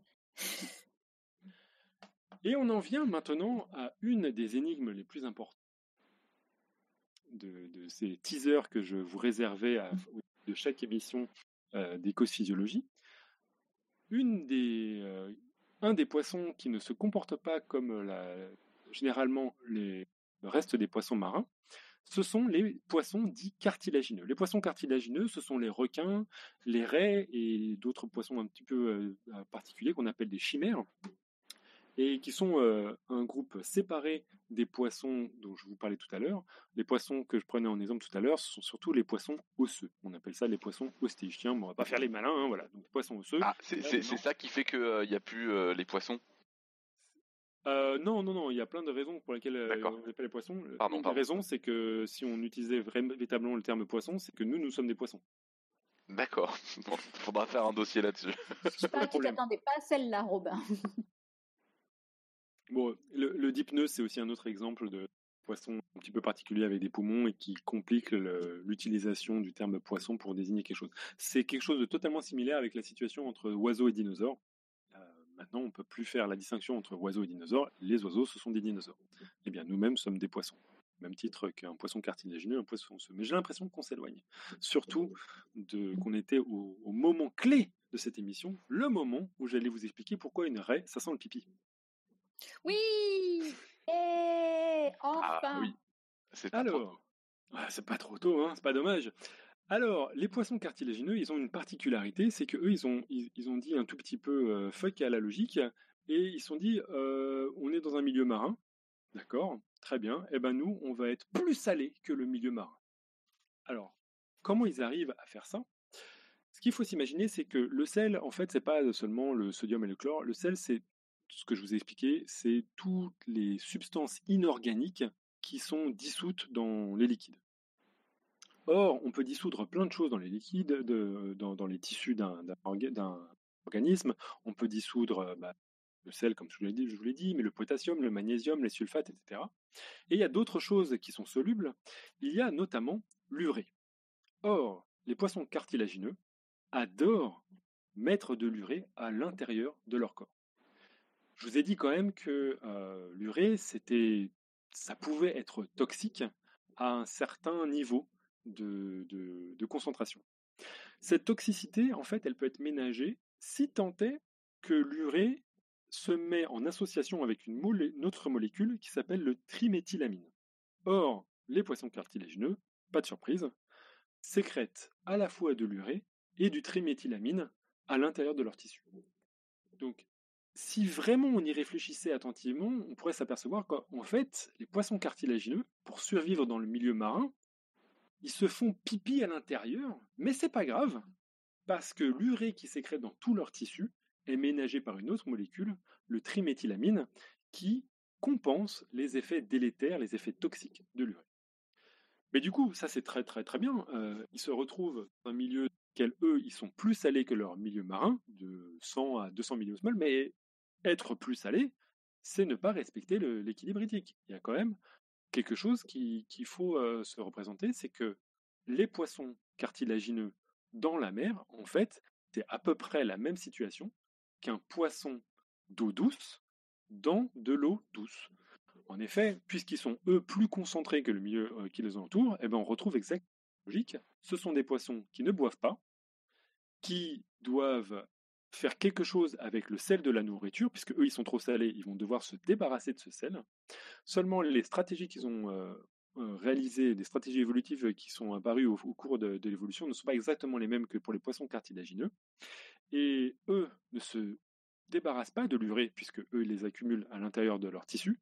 Donc leur urine ne sert pas à se débarrasser de, de, leurs déchets puisqu'ils utilisent cette, cette urée pour pouvoir rester plus salés.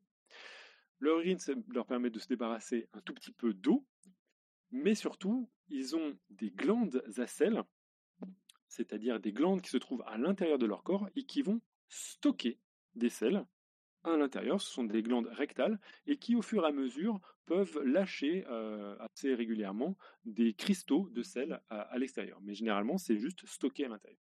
Donc, ce qui se passe quand vous mangez une raie, il y a deux choses. Un, si vous avez une raie qui n'est pas super fraîche, le triméthylamine à l'intérieur de ces tissus, eh ben, il va se dégrader et permettre à l'urée de, dégager toute sa, belle odeur de, de, pipi au moment où vous allez la mettre sur la poêle.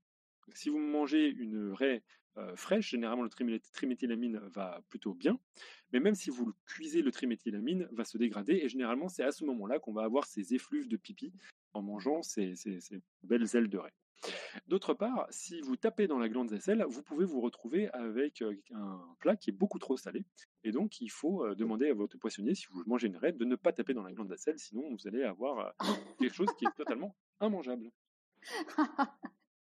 C'est incroyable cette histoire. Hein. Donc, mais c'est notamment incroyable parce que ça nous permet aussi de faire une transition euh, de, de, bonne loi avec les animaux qui ne sont pas euh, aquatiques, mais qui vivent en association étroite avec le milieu marin. J'ai nommé les iguanes de, du Galapagos, ou tous ces animaux, les goélands, les mouettes, les pélicans, mmh. qui se nourrissent essentiellement de poissons. Eux se retrouvent non pas à vivre entourés de ce milieu dans lequel ils doivent lutter, mais juste à, gérer ces surplus de sel euh, qu'ils doivent évacuer d'une certaine manière. Or, ce qui est assez euh, marrant, c'est que les glandes à sel qu'on a retrouvées dans le rectum euh, des, poissons cartilagineux, en fait, on retrouve des organes analogues, mais qui sont apparus indépendamment au cours de l'évolution, chez pas mal de ces animaux. Je vais commencer par les plus, euh, les plus rigolos, c'est les iguanes du Galapagos. Eux, leur technique, c'est tout simplement, donc, les iguanes du Galapagos, ils ont une, particularité, c'est qu'ils se nourrissent essentiellement d'algues euh, marines.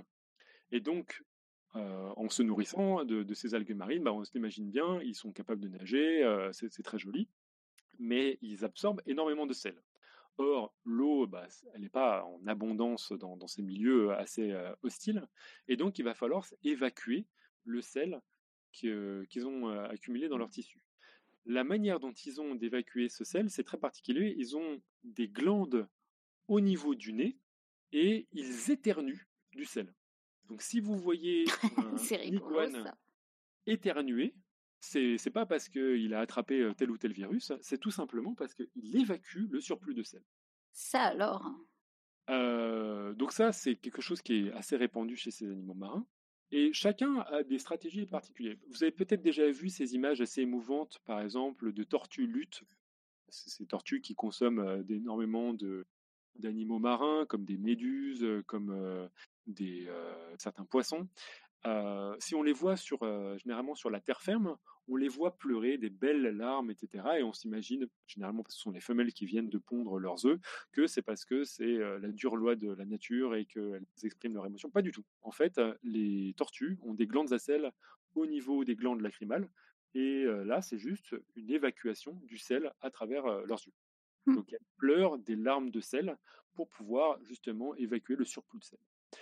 Et chez les oiseaux, c'est d'autres glandes qui sont trouvées. Il y en a des glandes supraorbitales, c'est-à-dire celles qui sont trouvées au-dessus des yeux, ou comme pour les pétrels, ils ont carrément des sortes de pistolets à sel qui se retrouvent au niveau de leur bec et ils peuvent grâce à leurs narines dites tubulaires, balancer du sel en continu comme ça, ce qui leur permet de temps en temps justement d'effrayer des, euh, des, des prédateurs en leur balançant du sel dessus. Et sur ces tenants et aboutissants, je pense avoir fini avec euh, cette, euh, ce sujet d'écophysiologie dans lequel je vous ai emmené du pipi de, des humains, de la respiration de- d'espèces comme Pneust ou encore le pipi que se, se retrouve à l'intérieur des poissons cartilagineux, jusqu'à des considérations. Voilà, les raies pourries. Euh, et je suis prêt à prendre toutes vos Alors, on a, on a, on a quelques questions. Euh, Il y avait Yves qui nous demandait en cas de régime extrême, est-ce que le corps attaque les muscles Est-ce que dans ce cas, on perd plus d'eau pour éliminer l'urée Alors, c'est une très très bonne remarque. Donc, le... les muscles, c'est un organe de stockage de, de différents euh, réserves. euh, et ça, fait partie des organes qu'on peut digérer justement pour pouvoir obtenir de l'énergie. Or, à ce moment-là, si on se retrouve dans un, dans un milieu aride, on va se retrouver dans une situation dans laquelle, en effet, on utilise de l'énergie parce que euh, en train de digérer nos propres muscles, mais on se retrouve paradoxalement à devoir souffrir de déshydratation parce que on doit évacuer l'azote qui part dans notre urine. Donc ouais, de digérer nos muscles, c'est pas le c'est pas la bonne stratégie quand on est aussi en souffrance de déshydratation. On en a un petit peu parlé, mais euh, des animaux qui se nourrissent euh, à un moment donné de la journée pour maximiser euh, la, la prise d'eau. Mais est-ce Ouais. qu'il demandait du coup quels sont les animaux qui se nourrissent de la rosée du matin? Alors, euh, c'est pas tant se nourrir que la récolter. Il y a pas mal de de- d'insectes qui le euh, ça peut être une stratégie qui est particulièrement efficace pour pouvoir justement récolter euh, l'humidité ambiante, notamment au matin. Il y a notamment l'exemple de pas mal de fourmis qui sont capables de réaliser cela dans certains déserts. Et il y a un exemple que j'aime bien, c'est euh, un animal qui ressemble un petit peu à un bousier qui le fait. Je vais essayer de retrouver euh, le nom de Le cette bousier, espèce. je sais, je sais vraiment pas à quoi Un- ça ressemble, moi. Un bousier, c'est une sorte de petit coléoptère, c'est une sorte de, De bah, scarabée scarabée, voilà. Ah, d'accord, La, la petite boulette de terre. Exactement. Ah oui, oui, oui, d'accord, ouais, ouais, ouais. Ok. Et dans le désert du Nabib, euh, ces, ces- ces sortes de petits scarabées, ces sortes de petits bousiers, en fait, se mettent euh, fesses à l'air, c'est-à-dire ils lèvent les- leur, leur fessier très très haut, ils restent complètement statiques et on voit s'accumuler sur leur carapace de l'eau qui va ruisseler jusqu'à leur tête, qui est juste donc euh, optimiser cet angle pour leur permettre que l'eau descende progressivement jusqu'à leur mandibule, et ils vont euh, pouvoir, euh, bah, en fait, ce sont des pêcheurs d'eau. à la, la rosée du matin leur- permet de survivre pendant tout le reste de la journée. Waouh. C'est impressionnant. Waouh. Malin le bousier. je vais essayer de la mettre en hyper rapidement dans la chatroom, mais euh, voilà, donc ça c'est tout à fait possible en effet. D'accord. Donc, si vous êtes paumé dans le désert, euh, mettez-vous les fesses à l'air, euh, ne bougez plus. Je dirais plutôt chercher des bousiers et lâcher des bousiers, vous. Putain, on apprend plein de choses dans cette émission. Euh, Il y avait le geek qui nous demandait est-ce que l'osmose, est-ce que c'est l'osmose qui provoque les plissements de la peau des doigts après une heure de natation? Alors, c'est une question dont j'étais à peu près sûr qu'on allait me poser. je crois que oui, mais à chaque fois, je je suis pas sûr que ce soit ça. Ouais. je vais dire un oui peut-être. Euh, ben voilà, fair cherchons- enough. ch- cherchons dans Wikipédia. Ouais. Alors moi, en fait, du coup, ça me fait quand même penser, euh, et j'y pensais pendant l'émission, nous, quand on va dans une piscine, Ouais. et, et donc on fait du sport, donc on transpire. Ouais. Et j'ai jamais compris par quel mécanisme l'eau, effectivement, de notre corps va aller dans la piscine. Euh, Est-ce que c'est c'est simplement de l'osmose, effectivement, qui fait qu'on on élimine de l'eau? Tu veux dire que quand tu es immergé dans l'eau, Ouais, tu te demandes ouais. comment comment c'est possible? Ouais. En- Ouais, comment c'est possible que l'eau, on perde de l'eau à travers la peau? Euh, je comprends la transpiration parce qu'il y a une différence d'humidité, si tu veux, par exemple, entre le corps et l'air. Si tu trouves, si tu trouves dans un, milieu euh, aérien, dans l'air, chez toi, n'importe où, dans un désert, il n'y a pas d'eau à l'extérieur, ou très peu par rapport à la concentration d'eau dans ton corps. Donc, d'un certain côté, ça, me paraît logique qu'on perde de l'eau euh, de cette façon, parce que l'eau, dès qu'elle traverse les, les, cellules, elle va s'évaporer, en fait. Oui. Euh, elle n'est pas obligée de s'évaporer pour, pour pouvoir être sécrétée. Le, meilleur moyen de te, rendre compte de ça, c'est si tu vas être dans un milieu tropical, tu peux te retrouver, te retrouver couvert d'eau, sans problème. Cette eau ne va mmh. pas s'évaporer et pourtant tu vas continuer à en sécréter. Mais est-ce que justement, est-ce que c'était pas couvert d'eau Est-ce que tu élimines autant que si tu étais, euh, si l'eau s'évaporait complètement? Je crois que c'est une sécrétion qui n'est pas dépendante de la. C'est vraiment un processus actif là. C'est actif donc. Hein. Et ça, ça serait logique du coup pour moi si c'était actif, ouais. C'est actif, mais après, je ne sais pas dans quelle mesure. Euh, je, sais que bah, les, les, les, glandes sudoripares, elles, elles, nécessitent un tout petit peu d'énergie pour fonctionner. Je ne sais pas dans quelle mesure elles peuvent contrebalancer les effets que tu évoques justement de, mmh, euh, de mmh, quantité mmh. d'eau environnante. Ça se trouve, ça a aussi un effet. Il y a, elles ne peuvent pas solliciter autant d'énergie pour, pour suer dans, dans, la, dans la, piscine. Dans la piscine. Je sais pas. Mmh. Mmh, J'avoue, mmh, je ne me suis pas posé la question. D'accord. Et puis finalement, la dernière question elle nous vient de Monsieur Nose qui nous demande comment ça se passe pour les poissons ou les mammifères marins capables de passer de l'eau de mer à l'eau douce? Alors, c'est vraiment fascinant comme, euh, bah, par exemple les saumons hein, qui, remontent la rivière, euh, c'est vraiment euh, une adaptation. Généralement, ça passe par une adaptation physiologique ou, là, j'ai pas voulu trop rentrer dans le, dans le détail, mais il y a certaines espèces qui, elles, ont une physiologie qui leur permettent d'avoir une variation de leur quantité de sel. Je voulais pas rentrer mmh. dans ces détails-là parce que mmh. euh, faut, faut, tout d'abord aborder les choses qui sont fixes pour pouvoir vraiment, vraiment comprendre les, les, les enjeux de la perte d'eau, de la perte de sel, etc. Mais en fait, il y a de nombreuses espèces. Vous prenez une moule, elle, vous la mettez dans, dans l'eau douce, dans l'eau de mer, elle s'en fout. On dit qu'elle est, ah osmo, elle est ah osmo-indépendante. ouais, en fait, elle s'adapte. Euh, la, quantité de sel qui est à l'intérieur de son ah. corps correspond à la quantité de sel dans le milieu. D'ailleurs, c'est pour ça que ce sont des, des, euh, indicateurs euh, de biopolluants très très efficaces parce qu'elles accumulent tout ce qu'il y a dans le milieu. D'accord. C'est très, très simple de se rendre compte de ce qu'il y a dans le milieu. Ah ouais, d'accord. J'avais pas, ouais, j'avais pas, jamais réalisé ça. Hein. Et donc, il y a, y a, pas mal d'espèces qui sont, capables de, justement de s'adapter, d'autres qui vont avoir des changements de physiologiques qui leur permettent de, de, de, s'adapter à l'avance à la différence qu'il va y avoir euh, entre, si c'est quelque chose de saisonnier, par exemple pour les saumons, ils peuvent, mmh de, la, même manière qu'on a des chats là, qui s'adaptent avec leur pelage pour, pour l'hiver et pour l'été, ces saumons-là, ils sont capables à l'avance d'avoir des changements physiologiques leur permettant de mmh s'adapter à leur prochain environnement. Donc c'est tout à fait possible aussi. Mmh. mais je ne pourrais pas faire de généralité sur les, espèces qui vivent justement. Par exemple, il y a une grosse question, c'est des espèces qui vivent dans les estuaires. Les estuaires, le, la particularité, ah c'est que la quantité de sel, elle change de manière quotidienne. Ça, devient très salé, ça devient très très doux. Et là, on se retrouve avec des espèces qui ont acquis des adaptations qui sont bah, juste fascinantes. Et je pense que la plupart restent encore des énigmes à l'heure actuelle. On n'a pas parlé aussi du fait que les, les oiseaux font pas pipi. Hein. Alors, c'est vrai parce qu'elles sont uricotéliques. J'avais dit que les, les lézards, la, la, plupart sont uricotéliques. Et du coup, elles, ces, espèces-là n'ont pas besoin de, de, diluer mmh, le mmh. déchet azoté dans de l'eau. Alors après, il y, a certaines espèces qui peuvent avoir, bon, les oiseaux généralement font pas pipi, n'ont pas besoin de relâcher de l'eau dans leur environnement pour accompagner leurs déchets azotés, puisque c'est, d'ailleurs, la partie blanche qu'il y a dans les, les fientes d'oiseaux, oui, c'est ça.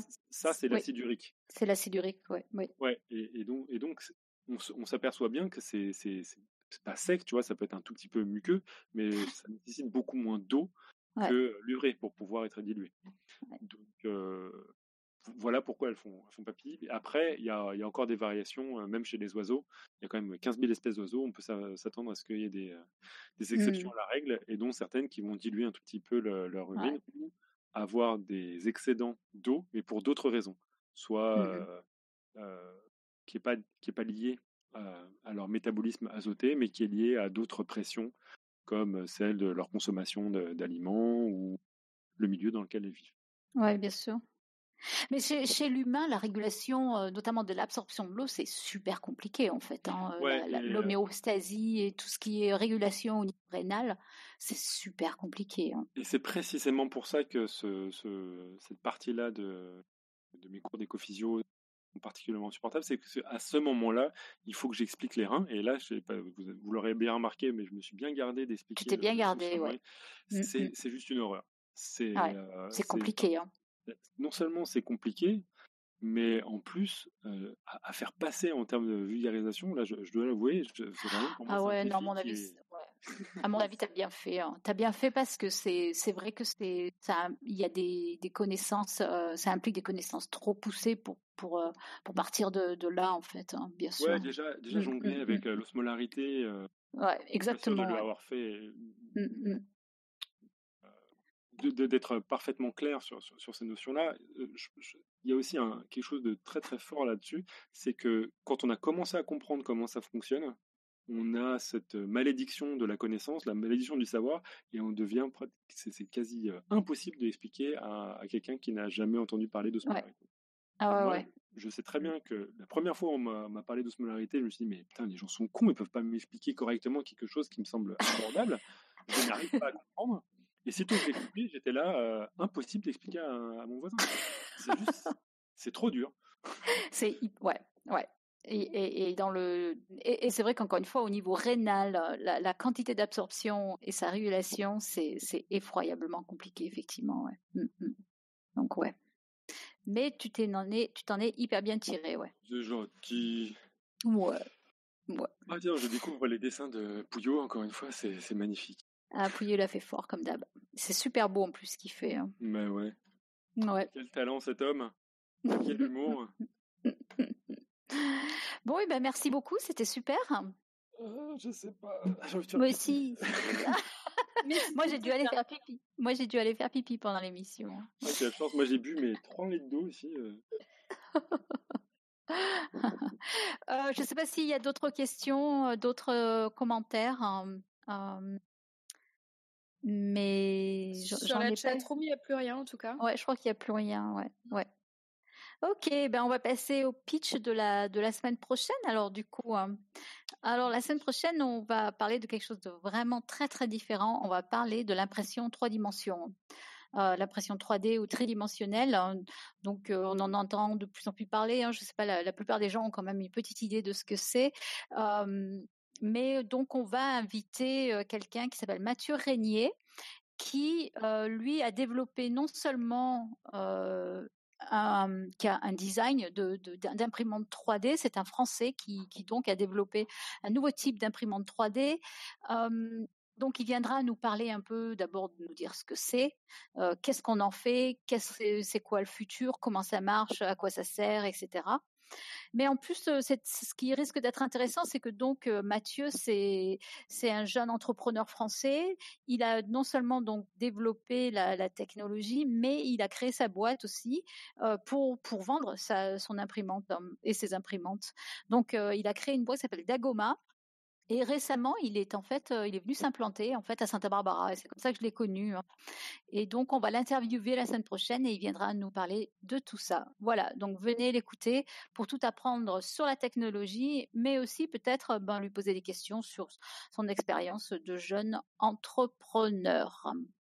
Dagoma, on dirait une, une planète de Star Wars, C'est vrai? Sur la planète Dagoma. En fait, c'est Dagoma. Dagoma, la, la- la ville de. Ah, d'accord, d'accord, d'accord. Voilà. Euh, on passe. Tu, tu es venu avec une citation, Topo. Bravo. J'ai fait mon travail. Mais oui, mais penses- oui, mais oui, En fait, mais tout le monde le fait. par la citation. Puis après, je me suis dit, Putain, peut-être que je fasse le. Alors, la citation. Le milieu intérieur doit être liquide parce que l'eau est indispensable aux réactions chimiques ainsi qu'à la manifestation des propriétés de la nature vivante.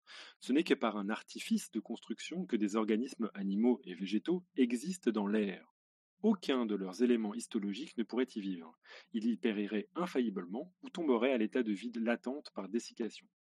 Les éléments histologiques sont tous de véritables organismes élémentaires aquatiques. Et ça, ça vient de Claude Bernard. C'est un Hmm. rapport sur les progrès et la marge de la physiologie générale en France. Donc Claude Bernard, euh, c'est un célèbre physiologiste du 19e siècle Hmm. et qui est considéré comme le fondateur de la médecine expérimentale et on lui doit les notions de milieu intérieur, d'homéostasie et c'est notamment des fondements de la biologie moderne. D'accord. Et l'homéostasie, tu nous donnes une définition? Bah, L'homéostasie, c'est la manière de garder en équilibre tous les éléments extérieurs et internes d'un corps. D'accord. Donc Bah, c'est voilà. euh, le poids, la taille, le- l'eau, la Le respiration. pH. Voilà, tout. Tout. ce qui- Tout ce qui permet de définir euh, l'état d'un corps, en fait. Le pH, la concentration des ions, machin, ouais. La température. D'ailleurs, la, la croissance, c'est une, c'est une lutte contre l'homéostasie. C'est pour ça qu'on sait que les adolescents, c'est. Parce que C'est plutôt ça la citation de l'épisode, non? Donc on est tous des dégénérés, en fait. En fait, je me souviens qu'on j'avais entendu ça dans un cours de petit. euh, J'ai ressorti, mais je me souviens plus du prof qui nous l'avait dit. Les ados sont tous des dégénérés. Ça sentait, ça sentait le, Ouais, le dédain ouais, le, des élèves. le mec. Le mec qui en a un peu marre quand même, quoi. Euh, ok, eh bien, eh bien, euh, on passe au quiz, au quiz du mois. Tu nous Tout le dis, fait. Topo? Alors, euh, mademoiselle Hortense, venez voir. Eh, la mouche qui pète. Info ou intox? Ça, c'était excellent. hein. Merci. bon, ben voilà, cette, ce mois-ci, on, on tâchera vraiment d'y répondre. Euh, mais euh, on- on- donc vous avez encore le temps, vous avez en- encore le temps de faire toutes vos expériences, d'enregistrer. On veut du son, on Oui, veut voilà, vraiment du parce son. qu'il n'y avait pas assez de participation. Voilà, il n'y avait pas assez de participation. Euh, des Mais entendu- peut-être? hein J'ai entendu euh, Tup qui m'a complètement balancé euh, pendant une précédente émission où il disait que j'avais contacté la... il, il a, il a dévoilé mes sources, cet enfoiré. Ah bon? Bah oui, il a dit que j'avais contacté la- la- l'auteur du livre euh, Does It Fart? Ah pétard. Ah ouais? Hein? Franchement, Ah, je sais pas. Mais d'ailleurs, elle n'a pas répondu, donc je ne sais pas de, de source sûre. Les mouches pètent encore. Mais mes recherches euh, avancent. Avance. J'ai hâte de savoir en tout cas. Bah, moi aussi, au fait. Mais en fait, moi je suis curieuse de l'odeur parce que j'aime- beaucoup les odeurs en fait. Donc euh, comment? Non seulement le bruit, mais l'odeur sera Pardon, intéressant. quoi hein euh, J'ai du mal à entendre. voilà. Euh, sinon, eh bien, Patreon, oui, donc je remercie encore, euh, comme toujours, tous ceux qui nous soutiennent, qui peuvent le faire, qui voudraient le faire. Euh, donc le soutien financier, vous savez, on, euh, c'est super précieux pour nous. On, on l'utilise euh, à bonne, et- à bonne, euh, comment dire en français, pas bon escient, si? Euh, bref. À bon escient, voilà, avec parcimonie. Et euh, oui, donc merci, merci, merci beaucoup. Et, euh, et voilà, et merci encore.